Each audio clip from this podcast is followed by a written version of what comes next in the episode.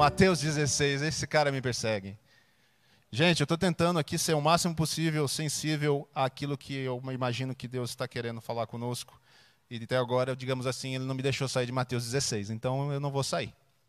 A hora que for para sair, eu saio. Ou se o livro, se o capítulo acabar, também dá para sair. Ou não.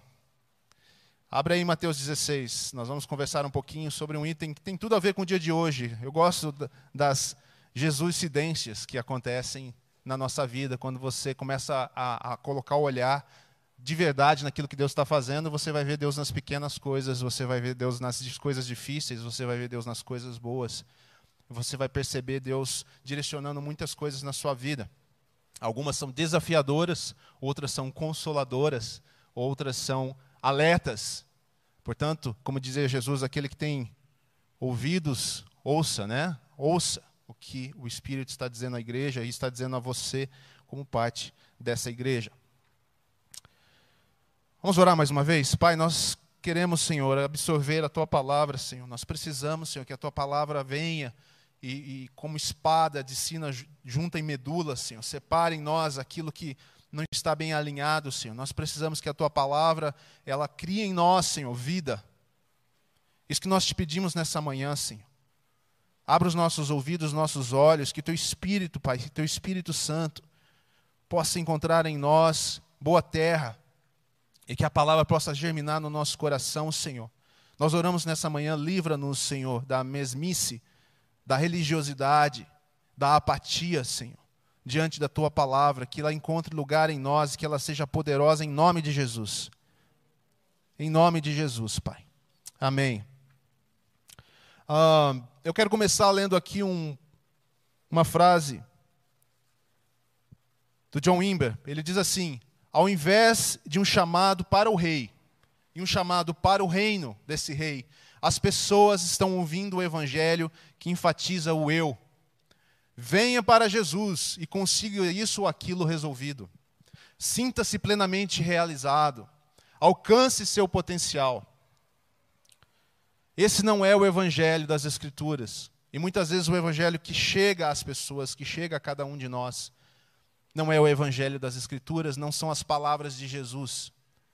E muitas vezes nós mesmos, se não ouvimos esses, esses, essas ah, mentiras, essas perversões do evangelho, né? tem a versão, tem a perversão, que é a distorção da versão correta. Nós mesmos acabamos criando isso quando nós não observamos, dia após dia, qual é o chamado do Senhor para nós. Está claro isso? Nós temos essa tendência. Você lembra que a gente falou sobre a multidão dizendo quem era Jesus e confusa sobre Jesus? Você lembra que eu disse que muitas vezes nós criamos versões de Jesus da, da nossa maneira, pela nossa percepção, por isso é muito importante que nós estejamos sempre diante da palavra, diante do Senhor e em comunhão com o Pai, para que o Pai, assim como a Pedro e aos discípulos, revele quem é Jesus. E você possa responder com toda a convicção: Ele é o Cristo e Ele é o Filho do Deus vivo. E isso tem que impactar a sua vida. Não pode ser só mais uma informação. Porque, como, como uma informação apenas, isso é o que todo mundo tem. Isso é o que a multidão tem. Todo mundo sabe quem é Jesus. Muitas pessoas admiram Jesus, inclusive os demônios. Mas eles não servem. Mas eles não conhecem da forma como nós fomos chamados para conhecê-lo. Então, isso é uma forma de o evangelho não chegar, talvez a primeira parte da frase do John Wimber, né? Ao invés de um chamado para o rei. O evangelho é um chamado para o rei. O evangelho é um chamado para o reino, e parte desse reino compõe a igreja. A igreja não é a mesma coisa que o reino, tá certo? Você estar em comunhão com uma igreja não significa que você está no reino. O reino forma a igreja. O reino é o reino de Deus em todas as ações de Deus. O reino de Deus é a verdade de Deus no seu coração, é a verdade de Deus sendo vivida por você. Isso é o reino de Deus. Ali você diz: o reino de Deus chegou.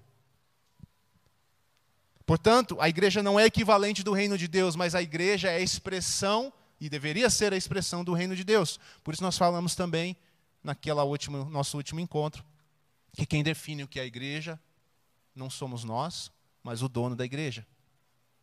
E Jesus disse claramente: a igreja está fundamentada em um alicerce, em um fundamento, que sou eu.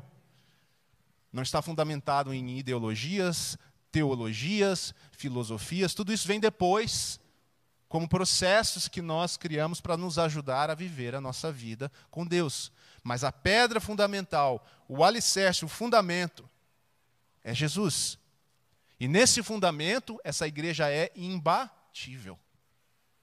Nada prevalecerá. Você pode ver ela expandir desordenadamente, você pode ver ela encolher desesperadamente num tempo de perseguição, mas ela jamais será destruída. Porque o dono dela cuida dela e ele, como fundamento, venceu a morte.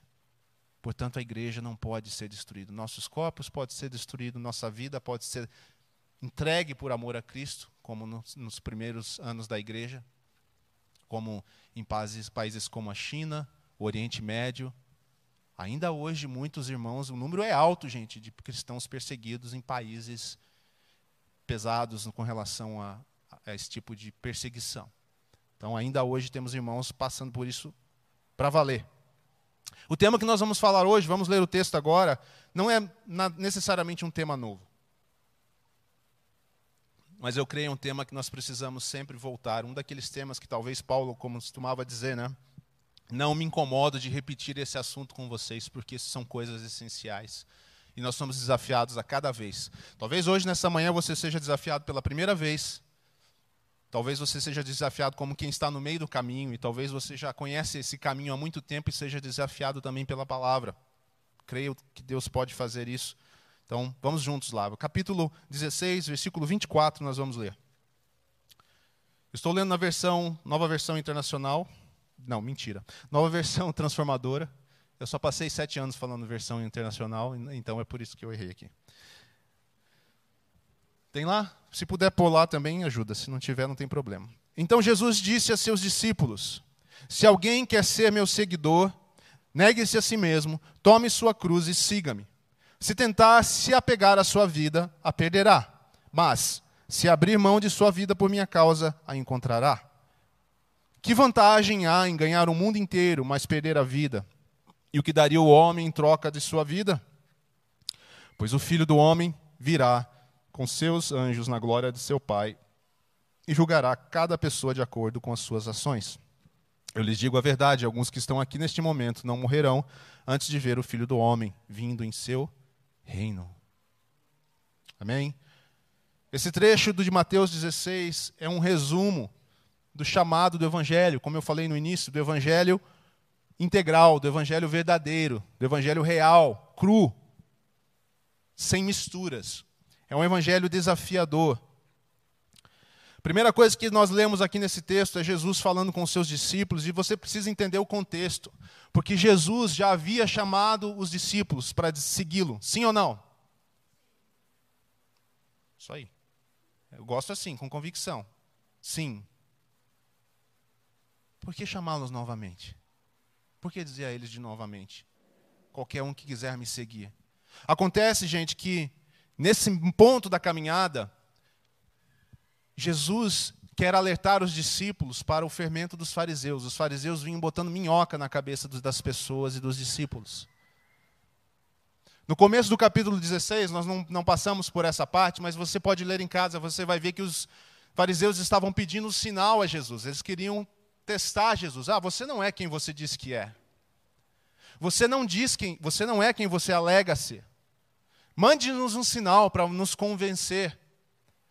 E, embora pareça que os fariseus estavam falando isso por si, ou para si, em nome deles mesmos, na verdade isso estava influenciando a mente da multidão e a mente até dos discípulos. Quantas vezes nós somos influenciados por comentários e palavras e frases, ideias que, nós, que nos chegam, que diminuem e que reduzem a autoridade, a realeza de Cristo. Jesus está preocupado com seus discípulos e ele vê isso como um bom momento para falar para eles essas palavras. É nesse contexto que Jesus chega para ele e fala: para eles e fala: quem, as, quem a multidão diz que eu sou? E ele diz: Quem vocês dizem que eu sou? Jesus quer reforçar no coração deles, e Deus, creio eu, quer reforçar no nosso coração nessa manhã pela palavra, a importância de nós olharmos para Cristo, aprendemos de Cristo e nos focarmos em Cristo, em Cristo somente. E sempre tomarmos cuidado com todas as versões de Jesus, de Jesus que nos chegam, todas as versões de Evangelho que nos chegam, todas as versões do que é a igreja, a vida em igreja. Nós, nós precisamos nos focar naquilo que Deus está fazendo. Então Jesus chega nesse final aqui, depois de falar dele mesmo, de falar da igreja, inclusive depois de falar da sua morte, um pouco antes, nesse mesmo texto, ele faz essa, essa, esse discurso com os seus discípulos. Ele começa dizendo: Se alguém quer ser meu seguidor, se alguém quiser, a palavra está sendo lançada. Talvez você não queira ser um seguidor. Talvez você olhe para tudo isso e ache um motivo para não ser um seguidor. Jesus disse: se você quiser, se você quiser, aqui está o caminho. Aqui está como você vai ter sucesso em ser meu discípulo. Sucesso é uma palavra meio estragada hoje, às vezes, né? A gente acha que é uma coisa meio. É. Não, gente, vocês. Vamos limpar a cabeça aí, tá bom? Sucesso significa levar a êxito, conseguir viver uma vida que você está propondo para você. Você quer ser discípulo? Existe alguma, alguma, alguma orientação para nós aqui. Nós sabemos que o caminho do discípulo não é fácil, em nenhuma área da vida. Nós temos que lutar contra a incredulidade, contra a dúvida, mentalidade contrária a nós, contrária ao reino. Foi o que Jesus viveu durante a sua vida aqui na terra e durante o seu ministério. Talvez muito do motivo para as pessoas não olharem para Jesus com tanta é, admiração, ou dando a ele o crédito que ele merece. Talvez a razão das pessoas olharem para a igreja e às vezes mais terem repulsa à igreja do, quererem, do que quererem se aproximar da igreja esteja no fato de que nós temos tido dificuldade de viver o que Jesus está propondo aqui. Pausa para criar um clima. Porque é sério. Para todos nós há um chamado. Nós somos discípulos, nós caminhamos com Jesus, nós queremos, nós escolhemos, ouvimos o chamado, partiu de Deus, nós respondemos a esse chamado. Lembra daquela música? Qual é que ela diz? Jesus me ajude.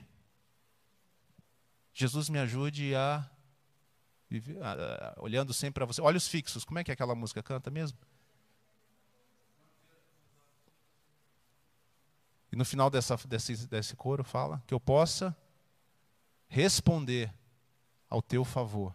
Começa em Deus, nós respondemos, mas a resposta precisa seguir alguns passos para nos levar a êxito na caminhada como discípulos. Vamos dar uma olhadinha lá? Vamos junto, porque junto é mais fácil, porque o negócio é, é desafiador.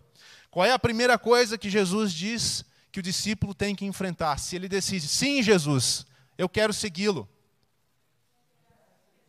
negar-se a si mesmo. Negar a si mesmo é dizer o seguinte: daqui para frente, quem decide tudo em minha vida não sou mais eu, mas é meu Senhor. Muitos aceitam Jesus como Salvador, mas não querem aceitá-lo como Senhor. Deus o fez Salvador e Senhor. O cordeiro se tornou leão. Ele já reina. Lembra da frase de John Wimber? Muitos não atraem as pessoas, não chamam as pessoas para o evangelho do rei e o evangelho do reino. Há uma realeza, há uma autoridade. Deus governa, Cristo governa. E nós precisamos aprender que o caminho do discipulado é importante, o caminho do discipulado, mais do que qualquer cursinho que você faça, qualquer outra necessidade que nós tenhamos de estudo, e temos eu quero que você entenda hoje que, ainda que não houvessem livros para ser estudados, o chamado de Jesus é para segui-lo. E começa negando a si mesmo, negar os seus planos, negar a sua vida. Isso é exemplificado muitas vezes na própria vida dos discípulos nos, nos, evangelhos. Nós não fazemos exatamente como eles fazem hoje, tipo abandonar os peixes, né, a pesca, abandonar a coletoria de, de impostos, abandonar o que quer que seja e ficar andando de Jesus por aí. Não é o um modelo para hoje, mas interiormente, na nossa vontade, no nosso coração, nos nossos sonhos, o chamado é o mesmo. Negue-se a si mesmo. Dallas Willard fala o seguinte sobre o discipulado: você não pode, não pode fazer e não pode ensinar discípulos se você pensa que o discipulado é opcional. Jesus disse que a menos que você deixe pai e mãe, negue a si mesmo, você não pode ser meu discípulo. São palavras duras. Não podemos ser verdadeiros discípulos se nós não negarmos a si mesmo. E negar a nós mesmos passa por essas questões práticas e muitas vezes deixar pai e mãe. Você precisa entender o que isso significa. É colocar Deus acima de tudo. É colocar todas as coisas debaixo do senhorio de Cristo.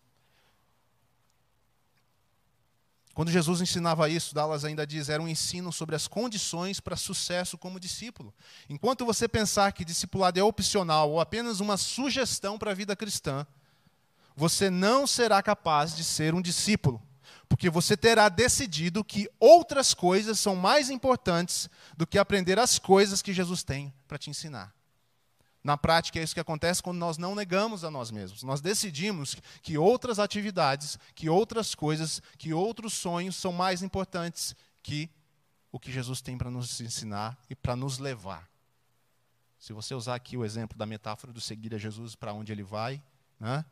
onde é que ele quer me levar, com que ele quer que eu me envolva. Não significa que você não pode mais ter sonhos, que você não pode fazer planos. Não é nada disso é sobre prioridade. Eu coloquei assim: negar é uma questão de decisão e prioridade.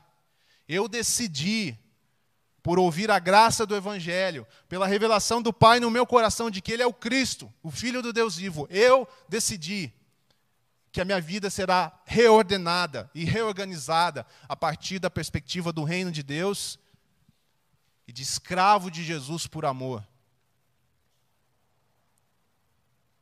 Eu decido estar debaixo do comando dele. Eu decido deixar que ele decida a minha vida. É isso que se trata, negar a si mesmo. Você pode ver esses exemplos muito fácil na vida comum. No amor de pais, no amor de mães, sim ou não? Que muitas vezes são abnegados em favor de seus filhos, nas suas necessidades, nas suas ah, particularidades, naquilo que eles estão fazendo.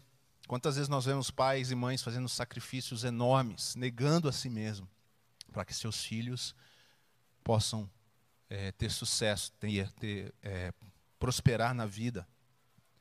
O próprio Senhor Jesus é um exemplo disso.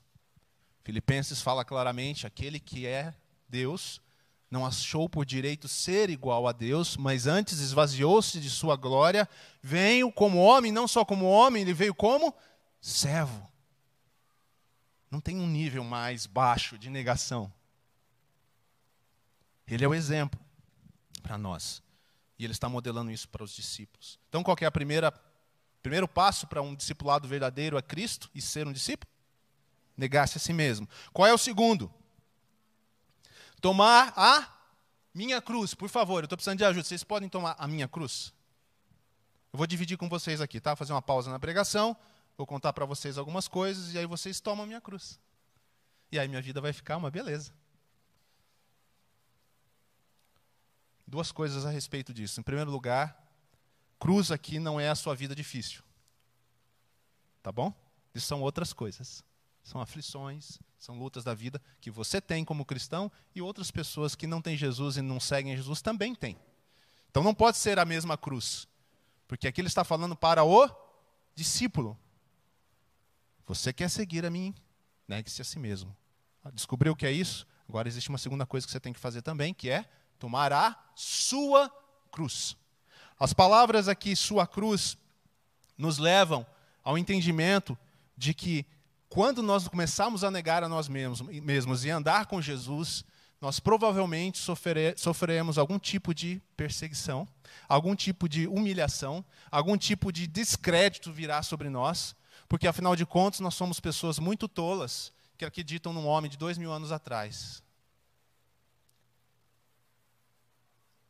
O que é que aconteceu com Jesus quando ele tomou sua cruz, uns poucos dias depois? a multidão estava em cima dele. Já não era mais nem Elias, já não era mais nenhum profeta, já não era mais João Batista, era um doido, um bandido. Trocamos ele por Barrabás. Barrabás ficou fichinha, esse Jesus é pior. E ele carregou a sua cruz, a dele, porque cada um carrega a sua. Ele carregou a cruz, ele foi humilhado, ele foi zombado, ridicularizado.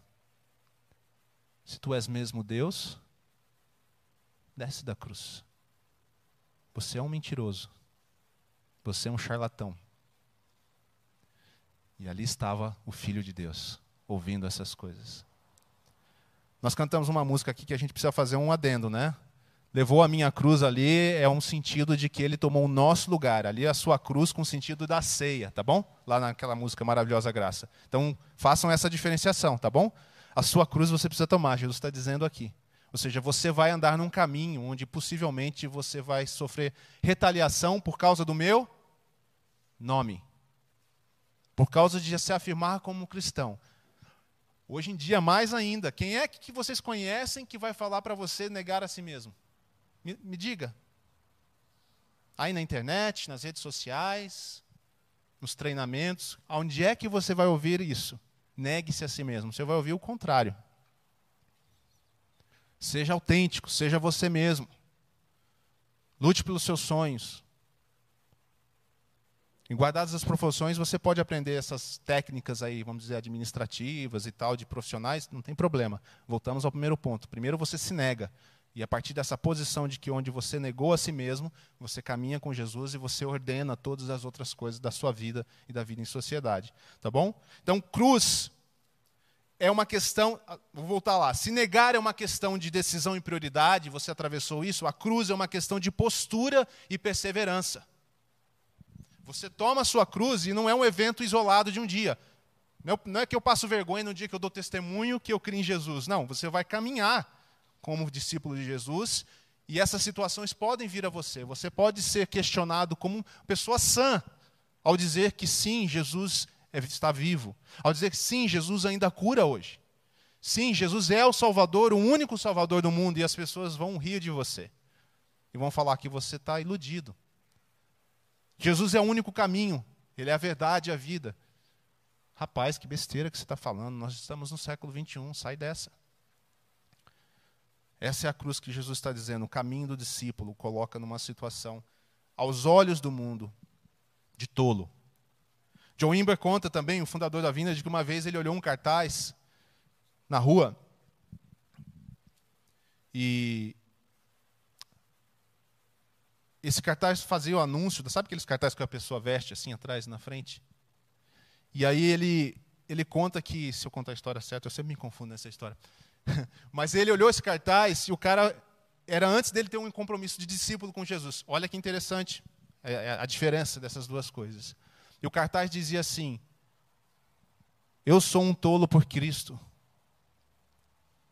De quem, a quem, para quem você é um tolo? É, que a ideia da placa está traduzida, mas a ideia dessa placa desse anúncio era dizer que todo mundo é um tolo por alguma coisa. Tem alguma coisa pela qual você se entrega. Tem, alguma, tem coisas pela qual, pelas quais você está disposto a passar até um ridículo, se for o caso. E John Imber, na época, achou isso meio. Sabe quando você olha assim e fala, que exagero? Tal. Isso foi antes dele conhecer Jesus profundamente e se tornar um discípulo de fato. E depois ele começou a usar essa frase para se lembrar: eu quero ser um tolo por Jesus. Se ainda for que seja necessário ser visto como um tolo, tudo bem vou tomar a minha cruz. Negar a si mesmo, tomar a sua cruz. Terceira coisa que ele diz que é preciso fazer, que parece óbvia, mas não é tão óbvia, é o siga-me. Não basta apenas negar a si mesmo, não basta apenas levar a sua cruz, é preciso estar perto de Jesus. Caramba, a gente tem falado bastante sobre isso, né? E o tema volta. Siga-me siga significa estar com Ele e perto dele. Não é saber de novo, voltamos a isso, saber sobre Jesus, ter muita informação sobre Jesus, mas não andar perto dele e não andar com ele. Quando você vê qualquer filme sobre alguém perseguindo outra pessoa, tem sempre aquela coisa, mantém uma distância, de que eu não posso perdê-lo de vista. É mais ou menos isso, o siga-me. Você precisa estar perto. Não tem como ser discípulo de Jesus aqui no contexto do, do, dos nossos queridos discípulos à distância. Jesus ia para Nazaré, Jesus se movia na Galiléia, ele ia para Jerusalém, passava por Jericó. Não dá para ficar em casa só dizendo que negou a si mesmo e que está disposto a levar a sua cruz, mas não andar perto de Jesus. Porque é perto de Jesus que você acaba tendo que se negar a cada momento e levar a sua cruz. Então a sua vida como discípulo, ela vai fazer sentido quando você levar essas três coisas juntos. A negação é necessária e a cruz é inevitável, mas elas, esses dois, duas coisas nos colocam no melhor lugar onde isso pode ser realizado, que é perto de Jesus. É perto de Jesus que nós vamos negar a si mesmo, quando nós ouvimos as suas orientações, quando ele falar ao nosso coração, você precisa mudar isso na sua vida, você precisa dar um passo de fé nessa direção, você precisa crer nas minhas palavras. E você vai ter que negar a sua própria vontade, vai ter que negar o seu próprio entendimento das coisas, e você vai ter que avançar com Ele. E ao avançar com Ele, você vai ter que levar a sua cruz, você vai ter que talvez sofrer intimidações, Seguir é importante, seguir é muito importante. O siga-me é o convite que Jesus nos faz. Nós que não merecíamos nenhum convite, Ele passa nos chamando. É o maior privilégio da vida. É o privilégio para estar no lugar mais seguro da terra, que é a igreja. A igreja é o conjunto dos discípulos de Jesus. Não dá para ser discípulo de longe. Não dá para ser discípulo de longe. Discípulos são aqueles que conforme Mateus 8, né, não tem onde reclinar a cabeça. Essa é uma metáfora importante. Então, negar-se a si mesmo e levar a sua cruz. Jesus falou para eles, Jesus nunca foi light no chamado de discipulado. Algumas vezes ele disse: Você quer mesmo me seguir? Deixa eu te avisar o que, vai acontecer. Eu não sei onde eu vou dormir amanhã. A minha vida é dirigida pelo Pai. Jesus estava modelando. Agora a nossa vida é dirigida por Cristo e por seu Espírito que habita em nós. João 3 fala também sobre o vento, né? Ele fala como é a vida daquele que é nascido da água e do Espírito. O vento sopra aonde quer. A gente tem que estar sensível para Deus nos levar. Aquele que não se nega não consegue perceber esses movimentos, porque ele faz questão de que a sua vontade e o seu entendimento aconteçam. Portanto, seguir Vou repetir aqui para enfatizar. Negar é uma questão de decisão. Tudo bem? Você decide e aí você enfrenta isso. Cruz é uma questão de postura e de perseverança. Você entende que é assim e você persevera. Siga-me. É sobre amor e devoção. É sobre conversão. É sobre admiração máxima. Para você seguir Jesus, você tem que mudar a sua direção porque agora a direção é a dele. E você era aquele indo para lá, você era aquele indo para cá, para lá, e Jesus está indo lá, e é lá então que você vai, porque agora você vai segui-lo, você vai aonde ele vai.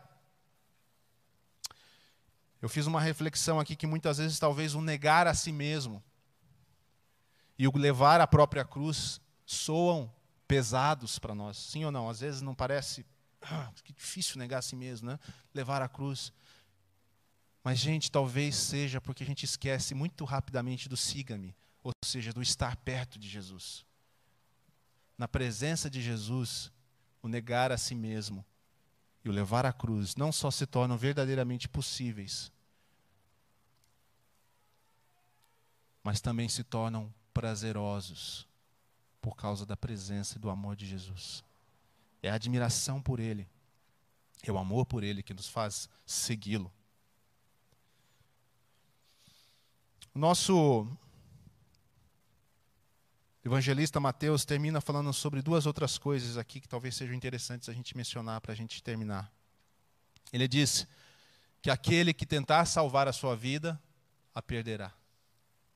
A vida verdadeira e a vida eterna se encontram no caminho do discípulo, que nega a si mesmo, leva a sua cruz e segue a Jesus.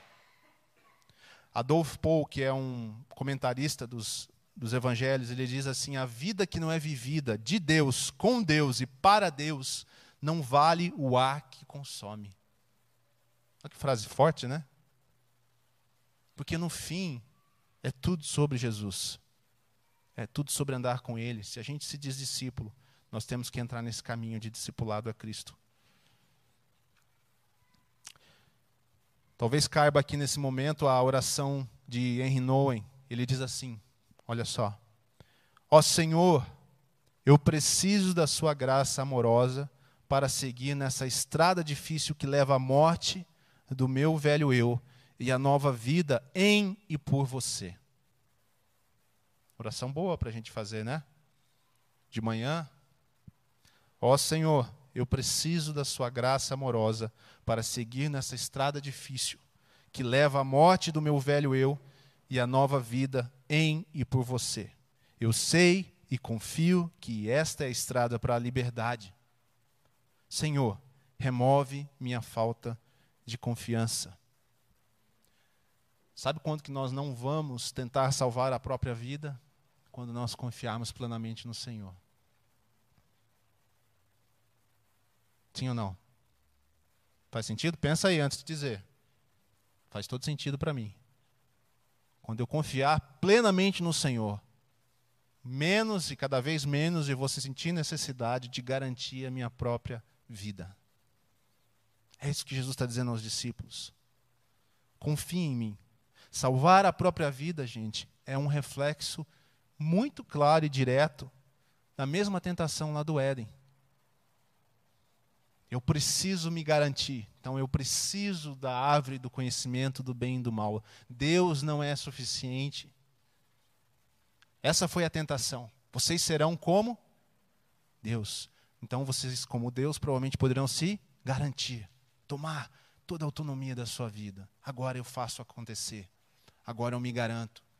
Mas o Evangelho é o Evangelho da negação, da cruz e de seguir a Cristo. Paulo fala claramente muitas vezes de como nós precisamos aprender a crucificar o nosso eu em Cristo. Abandonar a nossa velha vida. Mortificar pelo Espírito as obras da carne essa é a mensagem do Evangelho a cada dia. Negar a si mesmo, tomar a cruz e seguir a Jesus, essas três coisas junto. Quando nós tentamos proteger a nossa vida, talvez o que esteja ali presente é o medo. É o medo de se entregar totalmente a Jesus, de confiar plenamente dele. E a gente sempre pensa: e se eu fizer tal coisa, alguém vai o que, que vão dizer de mim? O medo é uma coisa que nos alcança muitas vezes, e assim como os discípulos, preocupados com o que estava acontecendo tantas vezes. Jesus diz: pessoas de pequena fé, não aprenderam nada ainda. Parece duro, né? Mas Jesus está querendo dizer: olha, eu estou com vocês, eu já manifestei a minha pessoa a vocês. Confiem, confiem sempre. Se o mar se agitar, confiem. A vida de vocês está garantida e segura em mim. Nada pode separar vocês do amor de Deus. Aí não foi Jesus, foi Paulo, né? Mas Paulo tem uma inspiração do Espírito Santo para nos dizer isso. Nada pode separar cada um de nós do amor de Deus. Nada nessa vida e nem mesmo a morte. Portanto, se lançar aos pés de Jesus, caminhar como discípulo, negando, tomando a cruz e sem medo de perder a vida, mas sabendo que nós iremos ganhá-la. Por isso o nome dessa mensagem é por causa dele, porque Jesus diz no versículo 25: Se tentar se apegar à sua vida, a perderá. Eu marquei aqui na minha Bíblia para eu não esquecer. Mas se abrir mão da sua vida por minha causa. Essa é a diferença. Não é por questões sociais, relacionais, não é, como disse lá no início John Imber chamando a atenção, não é para se sentir totalmente realizado, você está frustrado, não é para alcançar objetivos na vida, não é para Deus resolver seus problemas. Tudo isso pode acontecer junto e provavelmente vai acontecer junto, mas a razão pela qual o evangelho é proclamado é para que você entenda que você foi chamado para ser um discípulo. Um discípulo de Jesus. E o seu, a sua aproximação dele tem que ser por causa dele. Sim, eu quero negar a mim mesmo, quero andar no caminho do discípulo por causa dele. Não é para cumprir a lei, simplesmente, não é para ser uma boa pessoa, não é para ser bem visto na igreja, não é, não é para nada, por causa dele. Quando nós fazemos as coisas por causa dele, a grande parte das nossas frustrações e decepções com as coisas, com as pessoas, somem. Se você fica muito frustrado, muito frequentemente, muito desanimado, ainda há em você muito de fazer coisas por outras razões que não por causa dele. Se você vai andar o caminho da cruz, pegar a sua cruz, faça isso por causa dele. Se ainda você vai segui-lo, você vai segui-lo por causa dele, de quem ele é.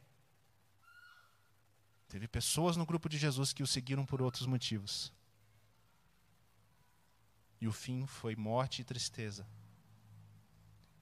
Tudo que nós fazemos no reino de Deus e como discípulos, nós fazemos por causa deles, dele. Amém? Muito bom. Quem quer seguir a Jesus?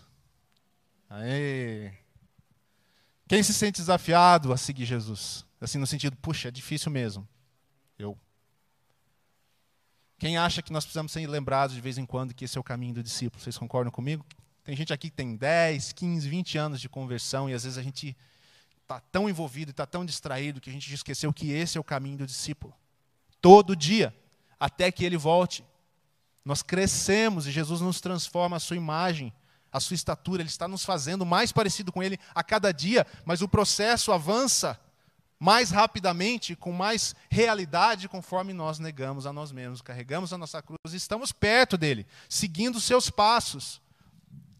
Outro dia eu vi, para encerrar, outro dia eu vi uma pessoa nesse, nesse pessoal que faz, tem, ensina pelo Instagram e tal, ele abriu aquelas caixinhas de pergunta, e aí a pessoa perguntou assim, sobre um assunto bastante difícil e polêmico, é, como você acha que Jesus faria sobre esse assunto?